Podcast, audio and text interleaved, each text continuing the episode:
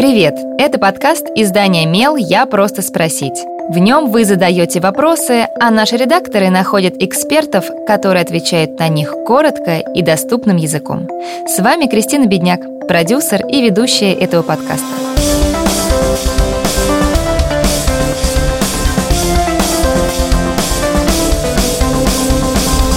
Если ребенок ходит в государственный детский сад и ему требуется занятие с логопедом, Сад может предоставить эту возможность. Причем занятия могут быть как платными, так и нет.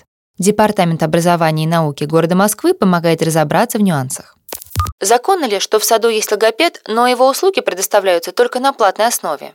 Ребенку поставили нарушение фонематического слуха и говорят, что обязательно нужно заниматься, но это довольно дорого. Данный вопрос регулируется федеральным законом об образовании в Российской Федерации.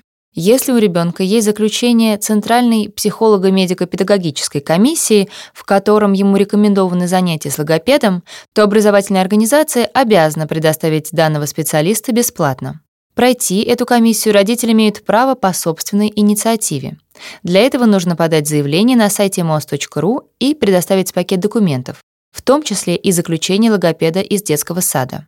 При отсутствии у воспитанника детского сада такого заключения школа а детские сады являются дошкольным отделением образовательного учреждения, вправе инициировать психолого-педагогический консилиум, который может установить, что ребенку требуется работа с логопедом.